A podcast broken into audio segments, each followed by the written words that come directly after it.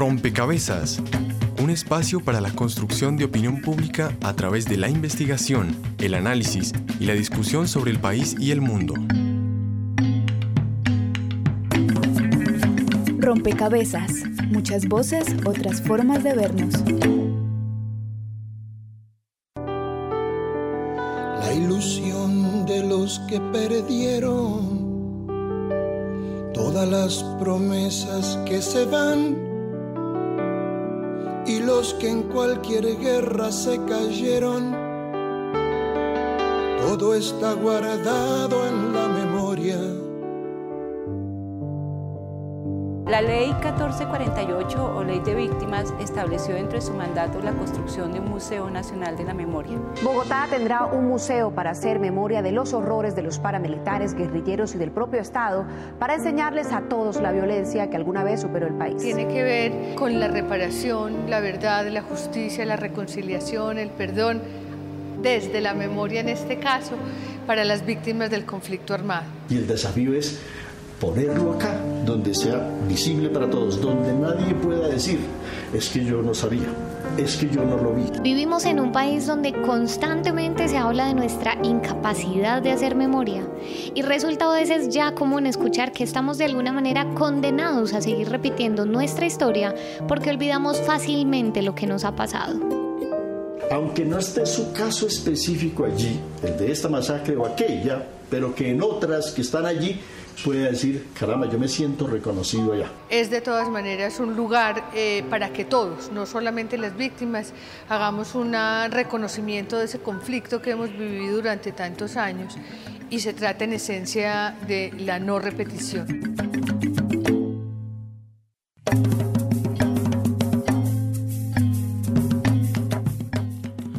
Un saludo cordial para todos los oyentes que hasta ahora nos acompañan en un nuevo rompecabezas, muchas voces, otras formas de vernos. Fortalecer la memoria colectiva y comunitaria respecto a los hechos ocurridos como consecuencia de la violencia en Colombia es una de las acciones necesarias para pensar en una sociedad en paz. Por tal razón, en los últimos años han proliferado espacios físicos para la reconstrucción de memoria histórica e incluso en la ley de víctimas se establece la creación de un Museo Nacional de Memoria. Según el informe Basta Ya, se tiene registro de 177 iniciativas de memoria no estatales entre 1974 y el 2010, que corresponden a 60 formas de expresión diferente, que incluyen centros de documentación, monumentos, obras de arte, procesos de recuperación del territorio y del cuerpo, plantones y museos, entre otras. Por tal razón, en este rompecabezas queremos analizar cuál es la importancia de estos lugares físicos y simbólicos de la memoria, cuál es la apuesta también desde la política pública para fortalecer estos espacios, cuál es el papel de la ciudadanía en su creación y consolidación. Estas y otras preguntas dirigirán hoy el diálogo en esta nueva emisión. Sean todos ustedes bienvenidos. Estaremos con ustedes, Daniel Garrido, en las redes sociales y quien les habla, Juan Sebastián Ortiz. Hola Juan Sebastián y saludamos también a todas las personas que nos escuchan en este momento a través de Javeriana Estéreo 91.9 en Bogotá. A ustedes y a nuestros demás oyentes les estamos preguntando, ¿usted ha visitado algún espacio de memoria como por ejemplo un museo, un monumento o un mural? Eh, es muy importante su opinión para nosotros. Ustedes también construyen este rompecabezas sumando su ficha. También saludamos a todas las personas que nos escuchan en la región, a quienes los invito para que escuchen nuestras alianzas regionales. Saludos a nuestras emisoras aliadas. Nos escuchan en Putumayo, Nariño, Valle del Cauca, Caldas, Chocó, Antioquia, Córdoba, Atlántico, Tolima, Los Santanderes y en Bogotá. En todo el país a través de la Red de Radio Universitaria de Colombia. En Venezuela por el Instituto Radiofónico Fe y Alegría. En América Latina por la Asociación Latinoamericana de Educación Radiofónica ALER. Y en el mundo entero por javerianestereo.com y rompecabezas.cinep.org.co. Recuerden que para participar simplemente nos pueden escribir en las redes sociales, en Twitter arroba rompecabezas reemplazando la O por un cero y en Facebook rompecabezas radio. Pues bien, tras haber escuchado nuestras alianzas y por supuesto los medios mediante los cuales ustedes pueden participar con nosotros, quiero saludar a Paloma Jiménez. Usted es investigadora en proyectos relacionados con la construcción de memoria en el país y ya desde hace tiempo inclusive ha venido trabajando este tema para contextualizar a nuestros oyentes de qué hablamos cuando, cuando nos referimos a la memoria histórica, en este caso pues del territorio nacional. Se simplifica de hecho eh, a, documentar y registrar lo que ya pasó en el país. Bueno, yo lo que te puedo hablar es eh, directamente desde mi proceso de, de, comunicación y producción audiovisual y, y es que pienso que la memoria es eso, es un conjunto de imágenes y, eh, que crean, que recrean unos recuerdos, una historia. Eh, por ello me parece pues supremamente importante construir esa historia, eh, reconstruir esa historia por medio de piezas audiovisuales, fotografías, construcción de, de esas verdades y esas historias que además de revivir podamos visibilizar, perdón, visibilizar a, a, las comunidades, a los procesos sociales, a, las construcciones em, culturales, a las diferentes eh, identidades y procesos políticos eh, y de identidad en nuestro país. Bien, también quiero saludar hasta ahora a Joana Cuervo, ella es coordinadora de lugares de memoria y la dirección del Museo Nacional de la Memoria. Joana, eh, ante todo, bienvenida a este rompecabezas. ¿Y por qué es tan importante reconstruir la memoria en un país, siendo esto, esta documentación, si se quiere, este registro de hechos dolorosos que por supuesto ya pasaron? ¿No sería mejor hacer un proceso para olvidarlos? ¿Por qué revivirlos? Hola, buenas tardes y gracias por la invitación. Pues mira, tu pregunta es bastante interesante porque suele suceder que en algunas regiones algunas personas tienen justamente esa percepción de si no es mejor olvidar.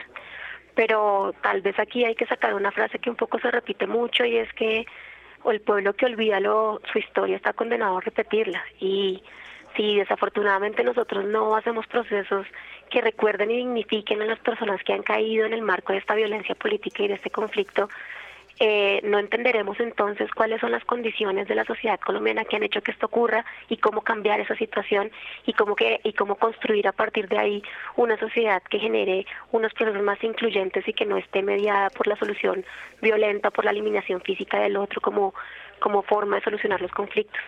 Bien, Paloma, se sabe inclusive que estos procesos de reconstrucción de memoria o de construcción de memoria se hacen es post conflicto en, en, un, en, un, proceso de, de posconflicto, en su mayoría en los que no tiene como referencia eh, en el mundo de los cuales ya vamos a hablar ahorita. Pero qué tan conveniente y por qué es tan particular el caso inclusive de nuestro país que se hace memoria, se construye y se reconstruye memoria en medio del conflicto. Bueno, pues ese es, el, eh, es uno de los principales debates que se da en este momento y es que hacer memoria en este país pues es muy peligroso ¿no? Hacer memoria en medio del conflicto es volver a denunciar y volver a informar y abrir eh, esa herida que, que, claramente no se ha sanado en muchas de, de las víctimas de nuestro país y que sigue latente porque, porque los victimarios están presentes. Entonces el hacer memoria pues es eh, volver a hablar sobre sobre lo sucedido, pero además es volver eh, a denunciar a quienes hicieron parte de, esa historia y quienes eh, están, siguen vulnerando los derechos humanos en Colombia. Bien, Joana. Precisamente eh, podemos hablar, y muy seguramente esto no es de una, una, fecha específica, pero ¿se puede decir como desde qué momento se está reconstruyendo memoria en nuestro país respecto, por supuesto, al conflicto armado? Mira, eso es una, una pregunta que, que tal vez eh, para muchos puede tener una, una, una respuesta fácil en términos de decir que desde la construcción o desde que la ley de víctimas habla de memoria histórica se está haciendo memoria histórica en este país. Pero la realidad no es esa. La realidad es que la memoria ha sido una práctica de resistencia de las comunidades desde el momento mismo en el que empieza el conflicto armado interno. las comunidades han utilizado el recordar y el documentar y el analizar lo que está sucediendo en el, en el o sea, lo que ha sucedido con su historia en el presente como una forma de resistir y como una forma de reivindicar sus derechos. Entonces la memoria en este país va muy de la mano con el conflicto armado, pues es una forma de resistencia y es una forma de dignificación utilizada por las comunidades y utilizada por las organizaciones defensoras de derechos humanos y por las organizaciones sociales en este país. Lo que pasa es que no ha sido un ejercicio público, ¿no? No ha sido un ejercicio que se reconozca en las esferas públicas, sino que justamente empieza a reconocerse más recientemente con la aparición de la ley de víctimas. Pero no es un ejercicio, digamos, que surja a partir de una, de una iniciativa estatal, sino es un ejercicio que surge de, de las propias dinámicas regionales y de las organizaciones. Bien, Joana, podemos hablar de algunos referentes internacionales que podamos tener en cuenta, de los cuales podamos echar mano aquí en nuestro país a la hora de hacer precisamente este ejercicio de construcción y reconstrucción de memoria.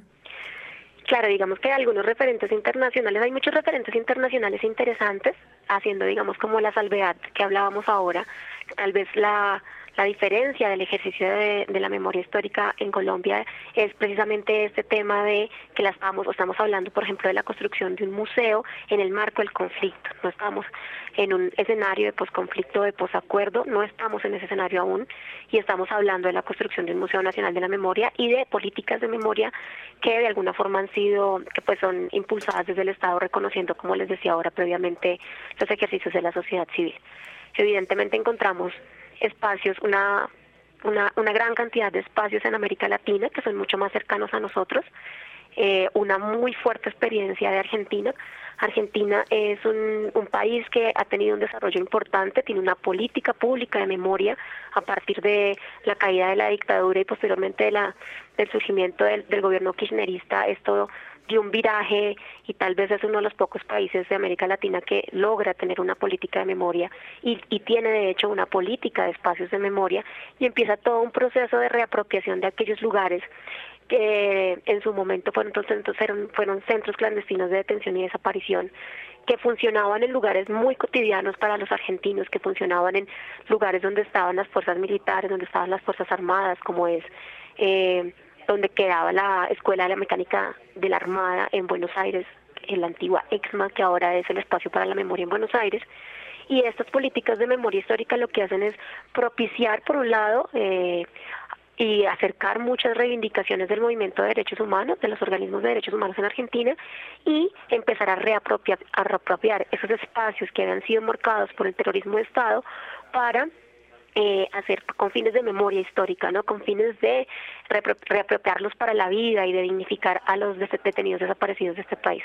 Asimismo, en Chile tenemos algunos eh, procesos de monumentos, de lugares en la Patagonia chilena eh, que dignifican la memoria de las personas que sufrieron tortura en el momento de la dictadura, pero también tenemos el Museo de los Derechos Humanos de Chile, que cuenta, digamos, da cuenta de de la historia de la dictadura chilena. Tenemos también procesos de lugar de memoria muy importantes en Centroamérica que nos enseñan también cómo verlo desde un punto de vista de las comunidades y los pueblos indígenas, que nos aportan mucho tal vez un conflicto muy similar al colombiano guardadas obviamente las proporciones, ¿no? El tema de lo rural.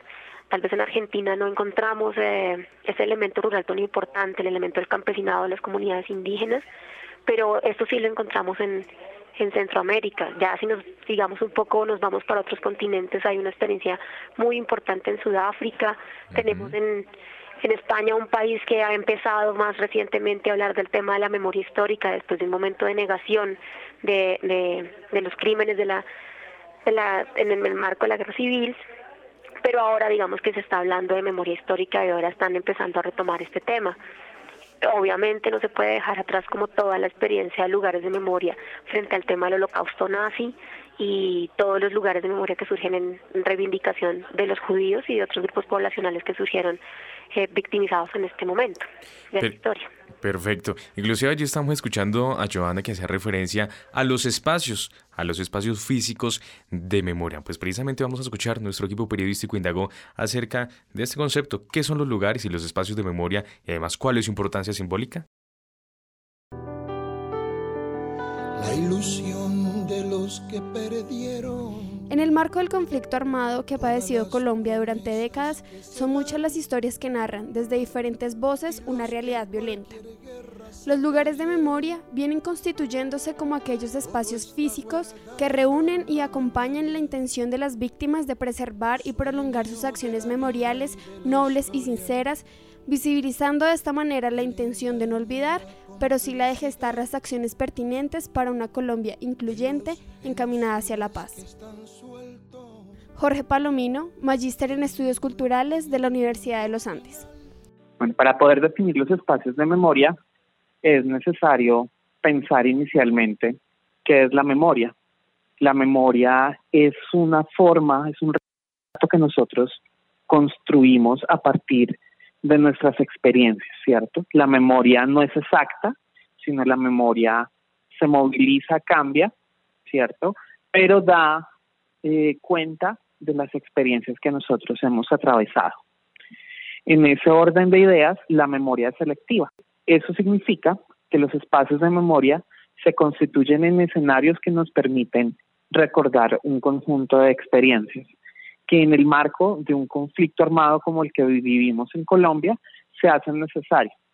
Se hacen necesarios para recordarnos a nosotros como sociedad a aquellas prácticas, a aquellas personas, a aquellas situaciones que nos han configurado como sociedad, pero también para recordar a aquellos que la violencia ha tratado de silenciar y de hacernos olvidar.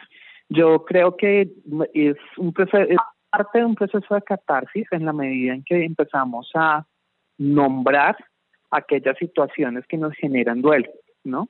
Es, eh, Judith Butler nos propone una idea muy particular de duelo cuando nos señala que es, el duelo es el reconocimiento de que hay un otro que me configura, de un lazo que tenemos con ese otro que se ha roto, ¿cierto? Entonces estos espacios simbólicos lo que nos van a empezar a permitir es comprender ese lugar de ese otro en mi vida, ¿cierto? Es entender que lo que somos como ciudadanos, que lo que somos como colombianos, somos como sujetos, no es el resultado de la acción eh, mía conmigo mismo, sino es el resultado de una relación con otro que nos configura. Eterna la memoria, sagrada la vida, divino el perdón. Alias Diego Vecino sobre la masacre de las brisas de Pomuceno, Bolívar. Este Una casa por construir, el Salado Bolívar. 600 personas asesinadas, 400 desplazados.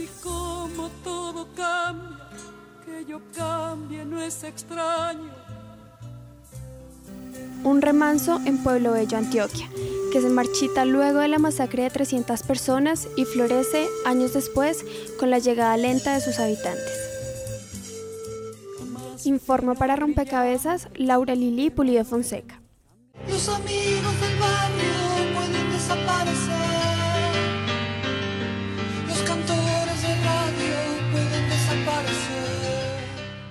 Pues ven, estábamos escuchando esta parte conceptual y por supuesto la importancia que retoma eh, este tema de los espacios, de lo simbólico, eh, estos espacios que también narran por supuesto historias y narran esta memoria. Paloma Jiménez, usted es investigadora en proyectos relacionados con la construcción de memoria en el país y de una otra forma también ha recorrido gran parte, si se quiere, del país recogiendo estos relatos, construyendo memoria. ¿Cómo podemos calificar, si se puede, y también si por, por supuesto si cabe, el estado de los espacios de memoria en nuestro país? Si hay espacios, si hay monumentos, si hay eh, estos elementos tangibles que narren la historia de nuestro país.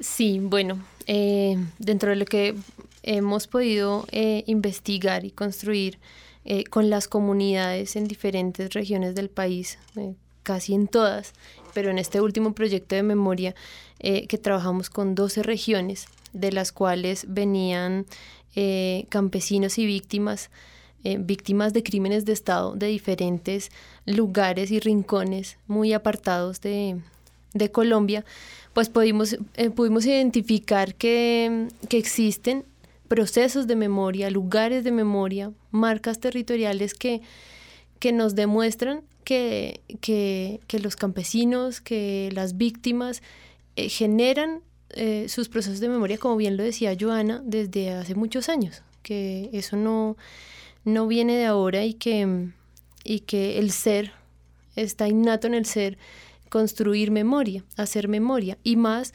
cuando eh, existen estas personas, cuando existen las víctimas y los desaparecidos de, de los del, de del conflicto colombiano, ¿no? Entonces, cuando existe un desaparecido, pues lo, lo, único que nos queda y lo único que tenemos es hacer memoria, es recordar, es tener presente esa persona y ese espacio en memoria. Es muy importante para las comunidades eh, encontramos eh, que los lugares donde ocurrieron los hechos victimizantes son lugares muy representativos, son lugares donde ellos quieren hacer memoria, donde ellos quieren ellos y ellas quieren recordar, hacer memoria y construir para, para crear un nuevo futuro. Desde el presente, crear futuro y crear nuevos procesos eh, de dignificación de sus comunidades, de sus identidades culturales y sociales. Es muy importante eh, para ellas y para ellos los procesos políticos y las luchas sociales. Esos son los espacios de memoria donde las víctimas se representan y se reflejan en nuestro país.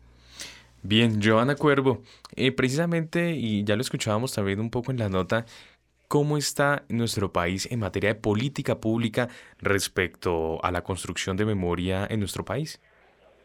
Respecto a la construcción de memoria histórica, pues claramente tenemos a la ley de víctimas, pues la ley 1448 que da como unos marcos generales y de ahí a partir de eso como lo que se ha podido ampliar a partir de las instituciones como la unidad de víctimas que coordina el Sistema Nacional de Atención eh, y Reparación Integral a las Víctimas. En el tema de lugares de memoria tal vez el avance no ha sido tanto porque no es un tema que se haya trabajado mucho en el país, ¿no? Y tal vez en América Latina, eh, como les decía ahora, el, único país que tiene una legislación frente al tema de espacios de memoria realmente es Argentina, por la particularidad concreta de que sus espacios de memoria son espacios en los que sucedieron los hechos victimizantes. En Colombia no tenemos esa tipificación tan clara, es decir, hay comunidades que hacen memoria en otros lugares que han sido repropiados, no necesariamente marcados por la violencia, porque estamos en conflicto. Y muchos de esos lugares todavía no, se, no, han, no han podido ser reapropiados para, para fines de memoria histórica, para fines organizativos o para fines de construcción de paz. Entonces, hasta ahora el Centro Nacional de Memoria Histórica y en este momento con las instituciones del Sistema Nacional de Atención Integral a Víctimas, estamos constituyendo, digamos, unos lineamientos generales para la construcción social y física de lugares de memoria, pero que está, digamos, en proceso, un poco también aprendiendo de los procesos del lugar de memoria que existen actualmente, algunos más consolidados, que nos han enseñado muchísimo, como el Parque Monumento de Trujillo o el Salón del Nunca Más, eh, otros en proceso de construcción actual. Aquí, aunque aquí hay que decir un, también que es un proceso difícil porque no se trata entonces de incentivar la construcción de lugares y de espacios, pues los problemas de, sostenibilidad de esos espacios físicos también son grandes, sino se trata más bien de incentivar unos procesos de apropiación y de construcción social frente al tema de la memoria, que no es lo mismo y que no se puede confundir. Entonces hay que dar unos lineamientos muy claros que no vayan a generar procesos de lugares de memoria que después se conviertan en todo lo contrario y que resulten en, redunden en una revictimización de las personas. Joana, en el 2018 se tiene estimado que se va a entregar el Museo Nacional de Memoria en nuestro país. Sin entrar mucho en detalle, hasta donde podamos ir, por supuesto, ¿Esto a qué responde? ¿Esto qué va a significar para el país, para las víctimas e inclusive para aquellas personas que no son víctimas directas del conflicto armado en Colombia? Claramente el Museo Nacional de la Memoria que está digamos en el marco de la ley 1448 responde a una necesidad de el esclarecimiento, responde a varias, a varias funciones. Una de ellas es el esclarecimiento de los, de los hechos, que como tú lo dices, eh, si bien es un museo que tiene que avanzar en la dignificación de las víctimas y el reconocimiento de los hechos ocurridos en el marco del conflicto armado, también tiene que avanzar en hablarle a la sociedad civil, a aquella sociedad que de pronto dice, bueno, no, a mí no me ha tocado, o bueno, no conozco todo lo que ha sucedido, y eh, dar a conocer aquellos hechos. ¿Para qué? Para que se, se conozca y no se repita, pero también para que se tejan puentes solidarios con las víctimas y para que se evalúe cuáles han sido, digamos, estas condiciones de la sociedad colombiana que han podido posibilitar eh, la ocurrencia de estos hechos violentos. Pues bien, porque eh, de este grupo hacemos parte todos, ¿no? De este grupo, de este país, todos tenemos eh, un lugar y por supuesto debemos aportar, así como en rompecabezas, ustedes los ciudadanos también tienen la palabra. La ficha virtual, un espacio donde los oyentes aportan a la discusión en rompecabezas.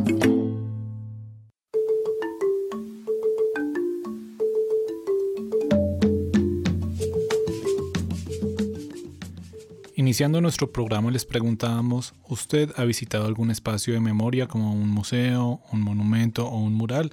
Ya tenemos algunas respuestas en nuestras redes sociales. En Twitter nos encuentran como arroba rompecabezas reemplazándolo por un cero y en Facebook como rompecabezas radio. Andrés Rincón nos dice, sí, he visitado un par, el de las banderas en Bogotá, los héroes en Bogotá, el pantano de Vargas en Boyacá y otros tantos. Lo he hecho porque creo fiel y firmemente que las consideraciones para el forjamiento de un futuro en el marco de lo social están precedidas de los hechos históricos obviamente, pero sobre todo por el análisis y la evaluación contextual que realicemos de dichos sucesos, de los cuales los museos y monumentos son la prolongación de la memoria, son los nuevos forjadores del mito. Este es un ejemplo internacional que tenemos también de uno de nuestros usuarios. David Rodríguez nos dice el monumento de la Segunda Guerra Mundial y de los soldados británicos que murieron durante la guerra que está en Londres. Porque es una cosa importante que se debe visitar ya que el pasado, del pasado aprendemos a cómo mejorar el futuro y vemos las consecuencias de gobiernos corruptos, lo que nos ayuda a prevenir que vuelva a ocurrir algo así. Angie Ramírez nos dice, sí, he visitado el Monumento de los Héroes que queda ubicado en Bogotá. Tengo entendido que este fue construido para ser dedicado a unos soldados. Antes de continuar con más opiniones de las redes sociales, los invito para que escuchemos qué dijeron los ciudadanos en la calle cuando se les formuló esta misma pregunta. La ficha de los ciudadanos y las ciudadanas. Rompecabezas salió a las calles y le preguntó a los ciudadanos. ¿Ha visitado algún espacio, museo, monumento, mural, etcétera, de memoria? Sí, no, ¿por qué? Yo pienso que la calle 26, algunos de los grafitis que se encuentran sobre la calle 26 pueden servir como parte de ese sitio de memoria histórica, dado de que algunos de las víctimas de la violencia que azota nuestra sociedad hace más o menos 60 años caen muy cerca a la calle 26 de Bogotá. Un ejemplo de esto podría ser el de nuestro amigo Jaime Garzón. Eh, probablemente sí, sí he visitado algunos monumentos o algunos murales, pero no, uno de pronto como usuario no alcanza como a detallar la memoria y y alcanza a detallar los elementos o por qué está hecho o para qué está hecho. Sí, en uno de los cementerios del norte hay un espacio dedicado a los militares eh, caídos en el combate, el cual mantienen muy bonito. Sí he visitado espacios memoriales porque son una parte histórica de Colombia o de la ciudad misma. Bueno, sí he visitado eh, algunos monumentos, entre los cuales está el, Cristo del Picacho. Lo he visitado porque pienso que es uno de los lugares que eh, casi nunca vende el turismo, ni casi nunca como que promocionan para que vayan a, pues, como a visitar las personas, eh, a diferencia de otros lugares que sí son como más, que los, pues como que son más vendibles y, es como por eso, por, por, recordar uno de los, de los lugares más representativos de la ciudad. Sí, visitar museos, muchísimos, pues, eh, en la medida de lo posible, aunque no son siempre los museos de esta ciudad porque ya los conozco, entonces cada vez que viajo busco un museo porque me parece interesante conocer qué ha pasado en otras partes.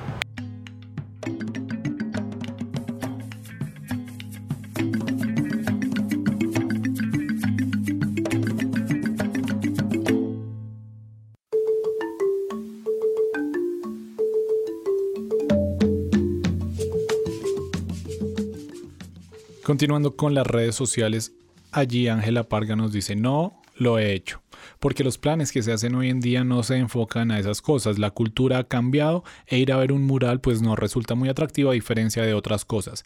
Si realizara una publicidad innovadora acerca de estos sitios de interés sería ideal.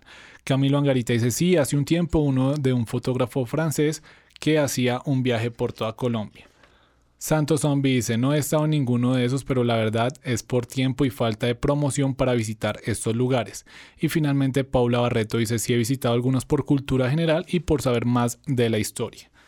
A propósito de algunas opiniones que teníamos en las redes sociales, yo quisiera preguntarle a Joana Cuervo, ¿usted siente que estos lugares de la memoria son atractivos para la ciudadanía, para aquel que no tiene nada que ver o que puede sentir que no tiene nada que ver con el conflicto? Son lugares eh, seductores para que esta persona los visite, para que quiera conocer qué ocurrió? Bueno, pues lo primero es que hay que hacer como una aclaración ahí frente a lo que serían los lugares de memoria histórica y lo que tiene que ver con aquellos lugares históricos, ¿no? Cuando estamos hablando de los lugares de memoria histórica en el marco del conflicto armado, tienen que ver más con, no, no tanto con con el monumento que nombraban aquí de los Cristos y ese tipo de, lugares, o con lugares que tienen que ver más con la historia oficial del país, ¿no? Con la, esa construcción de la idea de nación. Estamos hablando ya, cuando hablamos de lugares de memoria histórica, estamos hablando de lugares más que hablan sobre las víctimas del conflicto armado, que es, digamos, otro, otro sentido.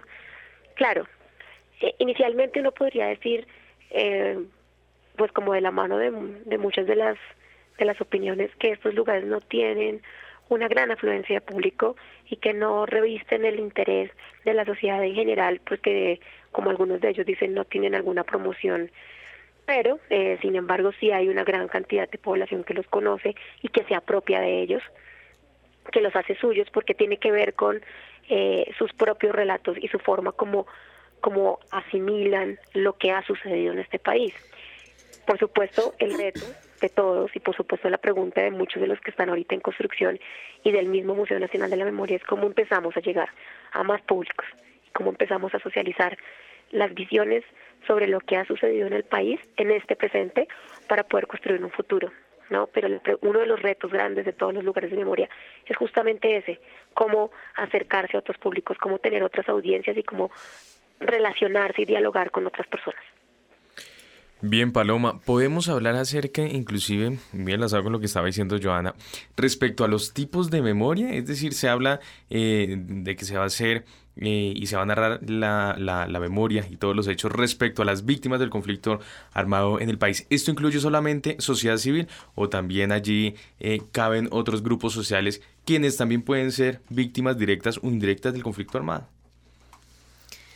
Bueno, yo pienso que, que las diferentes victimizaciones eh, en todo el país se presentan de diferentes formas para dejarlas en la memoria, pero no solo para eh, visibilizarlas, para informarlas, eh, para presentar las diferentes formas, como les dices tú, pues de, victimización, las diferentes eh, acciones victimizantes, sino también para eh, fortalecer eh, esos procesos sociales, esos procesos de lucha y para visibilizar también a los autores materiales, tanto materiales como los intelectuales. ¿sí? Yo creo que no, no solamente es entrar a, mm, visibilizar las diferentes formas de victimización, sino quienes han sido también los eh, autores y hacer ese juicio social, ese juicio moral desde eh, las demás víctimas, ¿sí? Que podrían ser entonces, eh, el, no sé, en las diferentes personas que interactuamos en Colombia y que hemos vivido el conflicto durante toda la vida, ¿sí? De los que, pues, estamos jóvenes aún, que hemos vivido la violencia, pues tener como tenés esos referentes no solamente eh, de las formas, de las diferentes formas de victimización, de las diferentes víctimas, sino incluirnos en ello, pues para también tomar una posición, una posición eh, eh, política, artística, cultural, frente a los autores materiales y a los autores intelectuales de estas victimizaciones. Paloma, pero digamos que esto no podría llevar inclusive a, aumentar, si se quiere, o a fortalecer como ese escepticismo, ese odio, ese no querer perdonar a los victimarios. Pues es que nosotros, eh, si hablamos de perdón y olvido, estaríamos hablando de eso, ¿no? De, eh, de impunidad, de injusticia, ¿sí? Lo que, lo que se pretende eh, con algunas políticas es, es olvidar, ¿sí? Es, eh, es, crear una teoría eh, de, lo, de, lo, inexistente, de que aquellas cosas no ocurrieron, eh, de la negación y, y, que, que, en algunos lugares ni siquiera sucedieron los hechos o que esas víctimas son falsas o que no es real la historia. Por eso también como que ese la labor pues de, estos espacios o, de estos procesos de memoria es también visibilizar eh, cuáles fueron los culpables, cuáles fueron los, eh, los autores para hacer un juicio, ¿sí? Para escuchar la verdad de las víctimas, para escuchar a las víctimas y sus historias y, tener en cuenta que, esa es la verdad de, lo que ocurrió y que de ahí toda la sociedad eh, debe voltear a, a juzgar moralmente eh, y socialmente eh, esos patrones eh, estatales que hemos venido pues reconociendo, ¿no? Bien, Joana, quizá el, proyecto del Museo Nacional de Memoria es uno de los proyectos más ambiciosos y, también que, asume una serie de riesgos, por supuesto, en pro de, la, de, las víctimas y por supuesto en pro de toda la, la sociedad en general. Este museo va a contar historias, muy seguramente. Este museo va a contar eh, hechos. ¿Bajo qué criterios entonces se podría llegar a decir que estas eh, historias no es que sean verdaderas o no, ni mucho menos, pero bajo qué criterios se pueden, si se, si se quiere, seleccionar estas historias que van a ir en, este, en, en un museo nacional de memoria para que cuenten la historia del país? Mira, lo primero que hay que que decir es que el ejercicio de la memoria histórica no es un ejercicio de una memoria. El ejercicio de la memoria histórica es el ejercicio de poner en diálogo muchas memorias.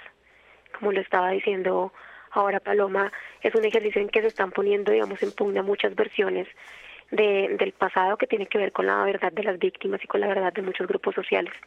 En ese sentido, el campo de la memoria histórica es un campo en, constante lucha y en constantes disputas, entonces nosotros no podríamos decir esta es la memoria histórica del conflicto armado, ¿sí? En ese sentido, los espacios de memoria y por supuesto el Museo Nacional de la Memoria Histórica debe ser un espacio que sea dinámico y que reconozca el diálogo entre múltiples memorias eh, constituyéndose en un espacio democrático, ¿no? la idea es esa, ¿no? La idea y, la pregunta es cómo ponemos a, a dialogar muchas muchas memorias sin que necesariamente eso genere, como, como tú le decías ahora, odios y, y, y, acreciente, digamos, la polarización en el país. La idea justamente de estos ejercicios de memoria histórica es aportar a la construcción de condiciones democráticas y de, y, de, y de construcciones en las que todos podamos hablar, por un lado. Por otro lado, realmente no es que haya un criterio de esta es la verdad o esta no es la verdad o esta es la memoria que se debe contar y esta no es la memoria que se debe contar.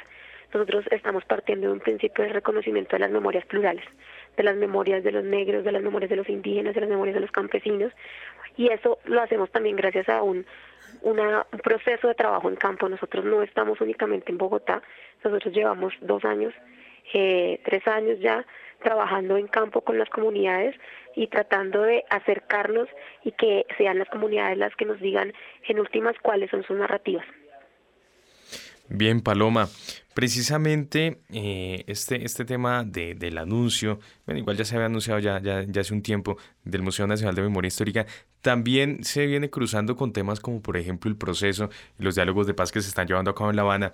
Y me llama mucho la atención eh, la forma en que pueden dialogar inclusive un Museo Nacional de la Memoria, por ejemplo, con una comisión del esclarecimiento, la convivencia y las garantías de no repetición qué tanto puede aportar y, qué tanto se pueden eh, dialogar y complementar estas, estas acciones, en concreto, por supuesto, con otras impulsadas inclusive de la sociedad civil. Mm, bueno, pues yo pienso que ahí es donde los procesos de memoria y el, Museo Nacional de Memoria, el Centro Nacional de la Memoria, eh, tienen como esa apuesta, ¿no? Que es mostrar, como decía yo anteriormente, eh, la verdad desde las víctimas, la verdad de las víctimas y, mostrar y, em, los juicios que puedan hacer eh, estas personas, ¿sí? Porque aunque sí se debe escuchar a, las diferentes, a los diferentes eh, actores, sí es muy importante para el esclarecimiento de, lo ocurrido que se escuche a las víctimas y que se escuche desde las regiones eh, estos procesos, eh, estas, estas historias que fueron truncadas en algún momento para poder pues llegar a a un proceso de esclarecimiento, pero sin impunidad, ¿no? Con justicia. Javier Peña, coordinador del proyecto Voces de la Memoria del CINEP Programa por la Paz, explica cuáles son los retos de la Comisión de la Verdad en relación con los lugares físicos y simbólicos para la construcción de la memoria histórica en Colombia de lo que eh, ha salido a la luz pública no está, digamos, dentro de, sus, dentro de sus competencias relacionarse con los lugares o espacios de memoria ya constituidos. Hay muchas preguntas para hacernos. Eh, ¿Qué relación tienen las verdades judiciales con las verdades de las víctimas? Habría que ver cómo eso impacta en la Comisión de la Verdad y especialmente con las expectativas que tienen las víctimas en los, en los diferentes lugares del territorio nacional porque las víctimas saben que no han tenido su verdad a través de la justicia. Otra reflexión que me surge es eh, con respecto a, a los archivos. Si bien la Comisión de la Verdad tendría que, dentro de, como lo mencioné hace un momento, hacer una clara relación frente al esclarecimiento de lo ocurrido, sabemos que hay un veto por los poderes que se encuentran constituidos actualmente que tuvieron relación directa o indirecta por acción o por omisión frente a graves delitos de lesa humanidad y graves violaciones a los derechos humanos. La, la Comisión de la Verdad no necesariamente atraviesa a todos los territorios en donde se encuentran expresiones diferentes de memoria. Con esto quiero decir que las negociaciones en La Habana y sus resultados y los acuerdos no se están negociando con los micropoderes que existen y han existido y persisten a través eh, del tiempo enquistados en, los diferentes lugares. ¿Cómo se proyectan estos lugares de memoria en el posconflicto? Es un elemento supremamente eh, importante en la sociedad de posconflicto porque es narrar el terror y el horror que vivieron, pero también poner una, una reflexión ética y moral. Y ahí es donde también tendrían que impactar. Digamos, en Argentina, los militares empezaron judicialmente a ser procesados en el momento en que un militar o un ex militar llegaba a un restaurante y el mesero se negaba a atenderlo. Ese es un tipo de, de, trabajo que hacen estos lugares de memoria. Aquí en Colombia, pues por el gran poder que tienen todavía quienes cometieron hechos de graves violaciones y tuvieron, estuvieron relacionados con eh, el conflicto, todavía están en el poder y estos lugares todavía de memoria están muy expuestos y vulnerables a que sean nuevamente atacados por mencionar quién estuvo participando directo o indirectamente dentro de los hechos.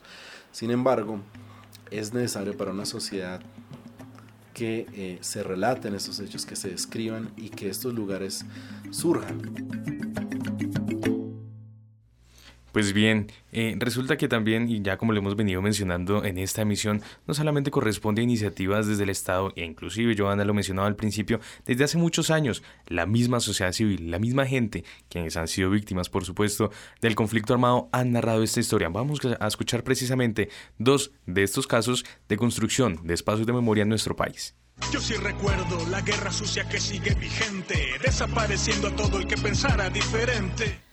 Como consecuencia del alto nivel histórico de victimización de El Castillo Meta y para dar cumplimiento a la Ley 1448, el actual gobernador del departamento, Alan Jara, inició la creación del Parque de la Memoria para dignificar a las víctimas del conflicto. No obstante, este proceso pasó por dificultades en su inicio, pues la comunidad no se sentía representada por los planos propuestos. Óscar Martínez, secretario técnico del Comité de Memoria y Reparación Integral de las Víctimas del Castillo. El, proceso, aunque es como una iniciativa del departamento, tuvimos algunas dificultades inicialmente, dado que pues el proceso fue planeado y se hicieron los planos y demás sin tener en cuenta a las víctimas. Sin embargo, pues las víctimas mismas de manera autónoma, crítica, se han venido organizando en un comité que poco a poco ha ido logrando unos niveles de representación grandes de, las víctimas a nivel territorial, pero también de las organizaciones que han venido en el territorio haciendo presencia y haciendo trabajo con las mismas. Es así que se ha constituido un grupo de 21 personas que en el momento pues tiene un reconocimiento como el espacio válido de interlocución entre las víctimas del municipio y el y la y las instituciones gubernamentales encargadas de, hacer el ejercicio de memoria. Ese proceso de consulta amplio arrojó unos contenidos sobre el sobre cómo querían los castillenses ver este parque y digamos que el Comité de Memoria sistematizó esas propuestas y las puso en conocimiento de la Agencia de Infraestructura del Meta, que era la, la entidad encargada de ejecutar la obra del parque. Y es así como, eh, pues, desde el mes de mayo se cuenta ya con los diseños definitivos de este parque. En la actualidad, el gobierno y la comunidad están concretando los contenidos de los diferentes microlugares del parque. Se espera que la obra se entregue para diciembre de este año. Pueblo mío, que estás en la colina en 1995, la Comisión Internacional de Derechos Humanos condenó al Estado colombiano por el caso 11.007, conocido como la masacre de Trujillo en el Valle del Cauca. El gobierno colombiano se vio obligado a construir un parque monumento como parte de la reparación integral de las víctimas. Dicho espacio ha sido alimentado y mantenido por la comunidad, especialmente por los familiares de las víctimas quienes han contado con la colaboración de distintas organizaciones. Orlando Naranjo, presidente de la Asociación de Familiares de las Víctimas de Trujillo, AFAVIT, cuenta en qué consisten algunos de los diferentes espacios del Parque Monumento. Tenemos el área conocida como la memoria, la galería de la memoria, donde están expuestos todos los elementos museísticos, ¿sí? De víctimas, pinturas, fotos. Contigo a la Galería de la Memoria, pues tenemos el oratorio, un sentido homenaje a ese mártir que organizó al pueblo y acompañó al pueblo de Trujillo, el padre Tiberio Fernández. Encontramos el Sendero Nacional de la Memoria, un espacio donde pues eh, rendimos también un sentido homenaje de una manera muy sencilla, recogiendo un poco esos hechos trágicos principales en Trujillo, los más eh, connotados, por así decirlo. Siguiendo con el ascenso nos encontramos con el área del entierro, donde se encuentran 235 osarios y allí hay depositados pues, la mayoría de los restos de las víctimas de la masacre de Trujillo. El Parque Monumento se ha convertido en ese sitio que convoca, el sitio que permite reunirnos, reencontrarnos, para soñar, para visorar un futuro mejor. Y allí la importancia de que AFAVIT, el Parque Monumento de Trujillo, se convierta en el espacio que permite desde aquí enviar un mensaje para que hechos como los conocidos en Trujillo nunca más se repitan. Informa para Rompecabezas María Alejandra Navarrete Tobar. ¿Quién está violando los derechos humanos? ¿Quién está violando el derecho a vivir? Con tus bombas multiplicas a Muchas gracias María Alejandra. Pues bien, allí estamos escuchando tan solo dos de los eh, cientos, inclusive miles, si se quiere, de casos que hay en nuestro país respecto a la construcción de espacios de memoria. Paloma, usted ha trabajado precisamente en esto, ha venido acompañando algunos de estos procesos y, la notaba ahorita inclusive eh, emocionada escuchando estos casos y, cómo lo perciben las víctimas, cómo perciben eh, los, ciudadanos que ya hacen parte eh, pues, de, esa historia eh, trágica que inclusive tuvieron que vivir con estos espacios cuando de, de, su pueblo, de su territorio, consolidan un espacio que de una otra forma, por supuesto, también tiene que ser respetado y si se quiere también, pues como, como sagrado, si se quiere. Pues sí, ese es el caso de, de Trujillo. Y es que Orlando pues es víctima directa y con las uñas eh, han trabajado durante todos estos años para construir el Parque Monumento a Trujillo. Y pues sí, siento mucho cariño por Orlando y, y, por la hermana Maritza, eh, quienes están al frente, entre otras personas, de, del Parque Monumento Trujillo, porque han dado, y muchos han dado hasta la vida para, para construir este espacio de memoria por las víctimas. Y eh, este espacio ha sufrido varios atentados durante el tiempo que lleva en construcción y pues eso es también lo que veníamos hablando ahora, ¿no? Que es muy difícil hacer memoria en, en, en medio del conflicto. Sí, ese es un ejemplo perfecto pues para para ver que es muy complicado y, muy peligroso hacer memoria, pero que hay que hacerlo, ¿sí? Y, Orlando es una persona que mm, eh, está totalmente convencida que el proceso y la lucha está en hacer memoria y en denunciar eh, los hechos eh, de victimización.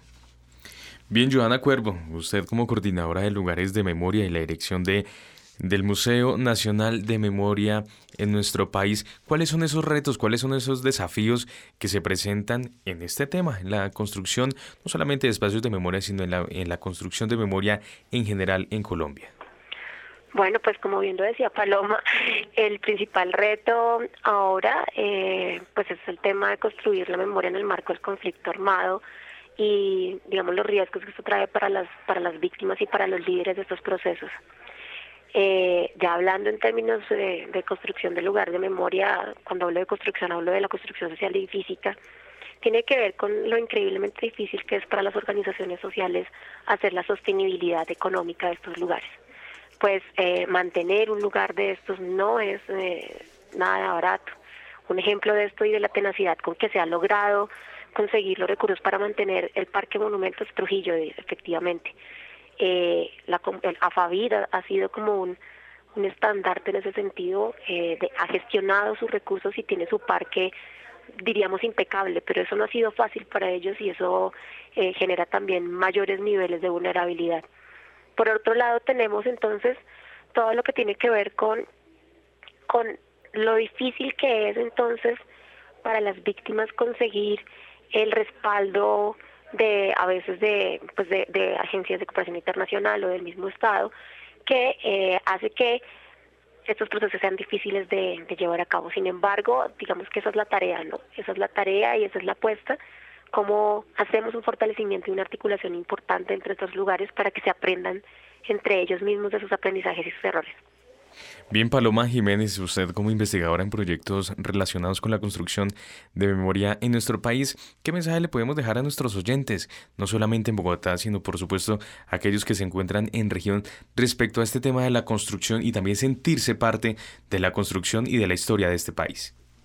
Bueno, yo desde mi quehacer, eh, lo que podría decirles es que en cada espacio, en cada lugar donde puedan sacar su cámara, eh, hacer un espacio de interacción con las comunidades y recolectar la información que más pueda para, mm, para visibilizar, para mostrar los casos que ocurren en todo el país, pero pues que por los medios masivos no los escuchamos, no los vemos, no los sentimos, pues eh, estamos totalmente ciegos, algunos y algunas, a, la realidad de este país. Entonces, ese pues es como mi mensaje desde, desde lo audiovisual que se pueda construir, desde lo audiovisual, desde lo artístico, poder aportar un poco y poder construir a la memoria de este país.